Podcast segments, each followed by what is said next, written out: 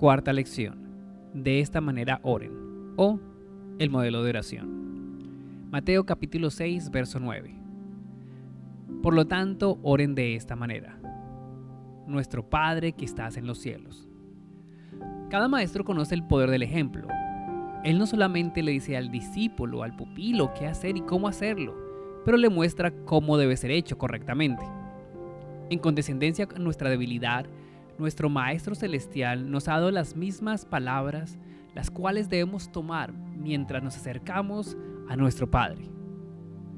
Vemos en ellas una forma de oración en la cual se respira algo fresco de la vida eterna. Así que tan simple como un niño lo puede entender, pero tan divinamente precioso que comprende todo lo que Dios puede dar. Una forma de oración que se transforma en el modelo y la inspiración para toda oración. Y aún así nos lleva de regreso a esa necesidad profunda de nuestras almas ante nuestro Dios, nuestro Padre que está en los cielos. Para apreciar esta palabra de adoración correctamente, debemos recordar que ninguno de los santos en el antiguo pacto se aventuraron a llamar a Dios como su Padre. Las veces que lo llamaron en algunos otros lugares, lo llamaban como Dios, pero cuando comienza a llamarse como Padre, y el centro de esta maravillosa revelación vino a través de Jesús, el Hijo, para ser el Padre conocido a nosotros también. Esto comprende el misterio de la redención, Cristo liberándonos de la maldición para que nos podamos convertir en los hijos de Dios. El misterio de la regeneración, el Espíritu en el nuevo nacimiento dándonos una nueva vida. Y el misterio de fe, sin embargo, antes de que la redención se haya logrado o entendido, la palabra se da en los labios de los discípulos para prepararlos para la bendita experiencia que aún está por venir. Las palabras son la clave de la oración completa y de toda oración. Toma tiempo y toma una vida de estudio para entenderlas profundamente. Nos tomará la eternidad para entenderlas completamente. El conocimiento del amor de Dios el Padre es la primera y la cosa más simple, pero también es de las cosas más altas y más profundas en la lección, en la escuela de oración. Es en esta relación personal que el Dios viviente y la persona consciente tienen una comunión de amor con cada uno y donde comienza la oración es en este conocimiento de la paternidad de Dios, revelada por el Espíritu Santo, que el poder de la oración será encontrada y tendrá profundidad y crecerá. En esta compasión infinita y paciencia de nuestro Padre Celestial, en su amor que está listo para escuchar y ayudar, la vida de oración tiene su completo gozo. Tomemos tiempo hasta que el Espíritu tenga estas palabras y nos las dé y nos revele en espíritu y en verdad, llenando nuestros corazones y nuestra vida con estas palabras. Nuestro Padre que estás en los cielos. Entonces, de hecho, podríamos estar en ese lugar detrás del velo, en el lugar secreto de poder donde la oración siempre prevalece. Exaltado sea tu nombre. Existe algo aquí que nos llena de completo. Mientras ordinariamente primero vemos nuestras propias necesidades o le presentamos esas necesidades a Dios en oración y entonces pensamos que le pertenece a Dios y sus intereses, el maestro pone el orden al revés. Primero, su nombre, su reino, su voluntad. Entonces, Él nos da, Él nos perdona, Él nos dirige, Él nos libera. La lección aquí de mayor importancia está más allá de lo que pensamos. En la verdadera adoración al Padre debe ser primero, debe ser todo. Entre más pronto aprendamos a olvidarnos a nosotros mismos en el deseo de que Él sea glorificado, será más rica la bendición de orar y tener esa comunión con Él continuamente. Nadie pierde por lo que sacrifica por el Padre. Esto debe influenciar toda oración estas son dos formas de oración, personal e intercesora. Hay dos formas de oración. La oración intercesora se ocupa poco en estos días de nuestro tiempo y nuestra energía. Esto no debe ser así. Jesús ha abierto la escuela de oración especialmente para entrenar intercesores, los cuales, por su fe y oración, van a traer a la tierra las bendiciones de su obra y amor en el mundo que nos rodea. No puede haber mayor crecimiento en oración a menos que sea este nuestro objetivo. Orar e interceder por otros. El niño pequeño puede preguntarle al padre solo lo que necesita para sí mismo. Y aún así, cuando va creciendo, aprende a pedirle a que le dé algo más para su hermana también. Pero cuando ya está crecido, quien solo vive para el Padre y los intereses del Padre y toma lugar en los negocios del Padre, pide más en su tiempo y se enfoca más en lo que pide por los demás. Y Jesús entrenará a nosotros en ese lugar de bendición y de consagración y servicio, en la cual nuestros intereses son algo subordinados a el nombre y al reino y a la voluntad del Padre. Que nosotros vivamos por esto y dejemos que en cada momento y acto de adoración enfocarnos en nuestro Padre, en su nombre, en su reino, en su voluntad. Por esto nosotros vivimos y deseamos continuamente estar con Él. Exaltado sea su nombre. ¿Cuál nombre? Este nuevo nombre de Padre. La palabra santo es la palabra central del Antiguo Testamento. El nombre Padre del Nuevo Testamento. En este nombre de amor, la santidad y gloria a Dios son ahora reveladas. Y ahora este nombre es exaltado. Por Dios en sí mismo. La Biblia dice que yo exaltaré mi gran nombre que ustedes han profanado. Nuestra oración debe ser más que para nosotros mismos. Como hijos de Dios, en presencia del mundo, Dios en sí mismo revela su santidad, el poder divino, su gloria escondida en el nombre de Padre. El Espíritu del Padre es el Espíritu Santo. Es solo cuando nosotros nos rendimos para ser guiados por Él que el nombre será exaltado en nuestras oraciones y en nuestras vidas. Aprendamos en las oraciones, nuestro Padre, exaltado sea tu nombre, tu, tu reino venga. El Padre es un rey y tiene un reino. El Hijo y heredero de un rey, no tiene mayor ambición que la gloria de su padre y el reino de su padre. En los tiempos de guerra o de peligro esto se convierte su pasión. Él no piensa en algo más. El Hijo del Padre aquí en el territorio enemigo donde el reino está a ser revelado, el cual está en el cielo para ser traído y manifestado. Qué cosa natural más allá de nuestro entendimiento, puede traer este reino a la tierra. Cuando aprendemos a exaltar el nombre del Padre, nosotros o nuestros o los hijos de Dios deberían desear y clamar con gran y profundo entusiasmo, por favor, tu reino venga aquí. Al venir el reino de Dios, es algo maravilloso, un gran evento en el cual la revelación de la gloria del Padre, la bendición de sus hijos, la salvación del mundo depende. En nuestras oraciones también la venida del reino espera.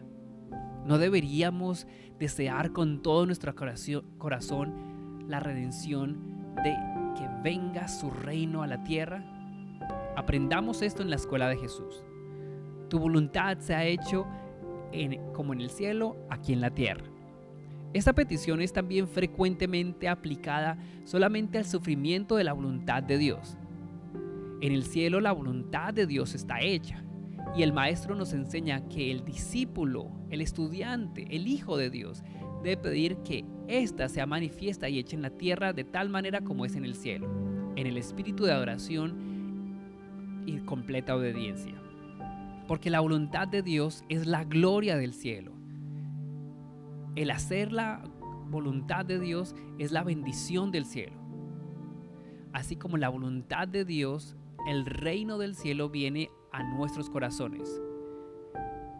Y donde a la fe haya sido aceptada, el amor del Padre viene y toma obediencia, tomar esos pasos, aceptar la voluntad del Padre nos sometemos en la oración para darle vida a esta obediencia celestial, en este espíritu y en esta oración de como hijos y niños.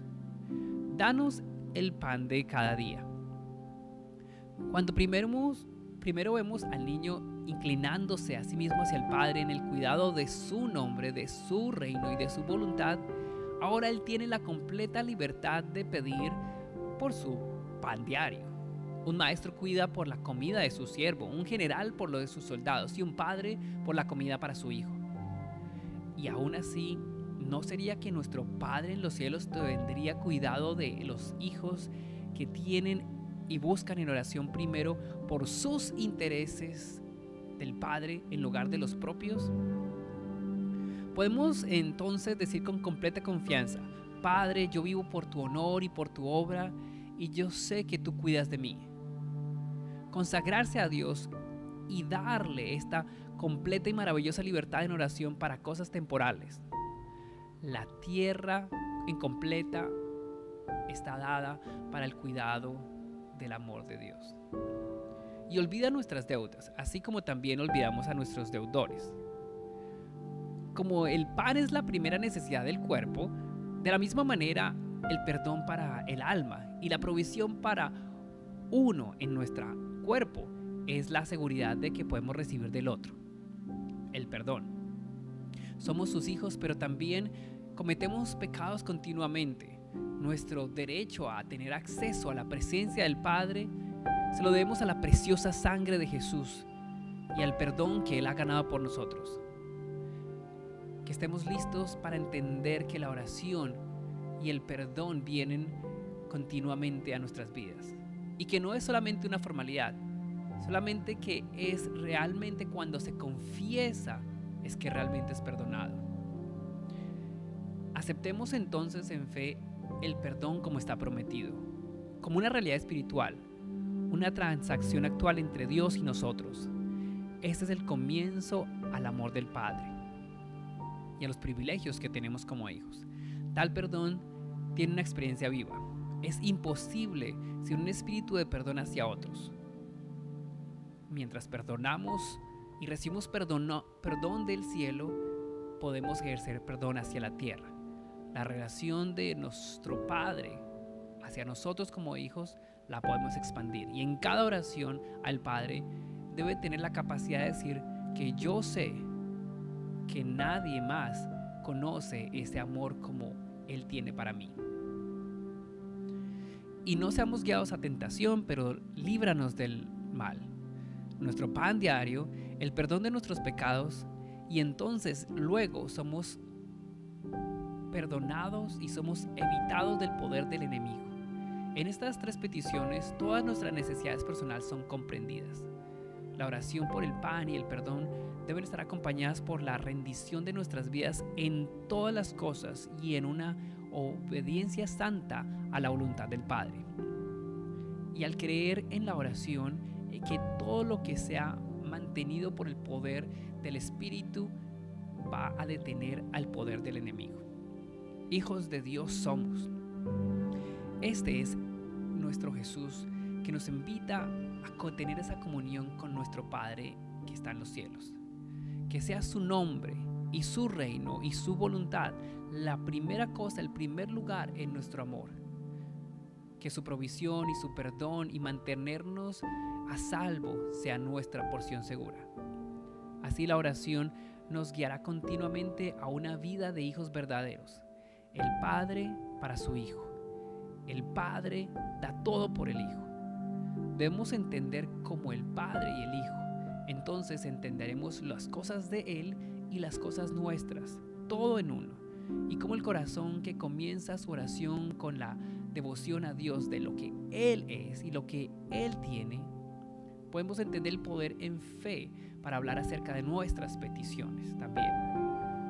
Tal oración efectivamente tendrá la intimidad con Dios y el amor, amor incambiable, siempre trayéndonos de regreso a esta confianza y adoración hacia Él, quien no es solamente el que comienza, pero también el que termina, porque tuyo es el reino y el poder y la gloria por siempre. Amén.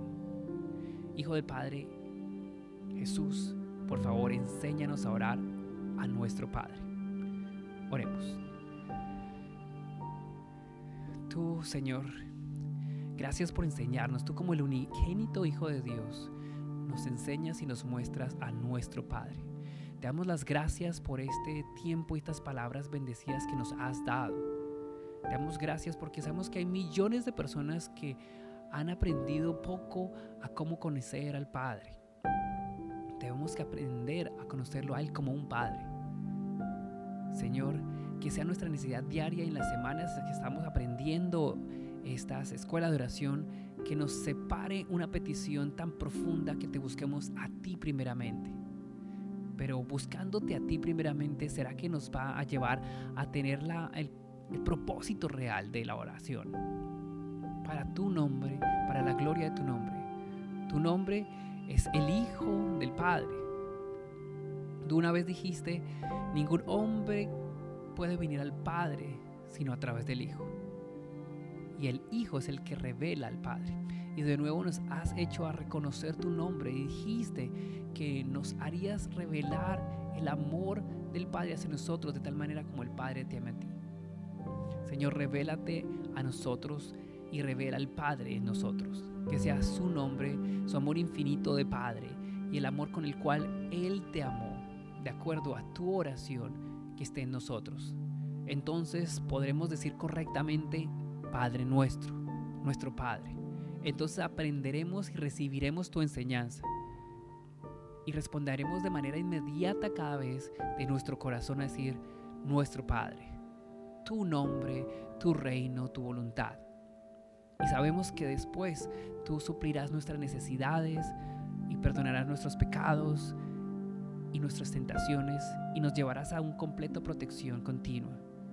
Y tendremos esta confianza de que el amor de tal Padre cuida de nosotros. Bendito Señor, somos tus estudiantes y te confiamos y te entendemos y queremos que nos enseñes continuamente a orar y aprender esta frase. Padre nuestro. Amén.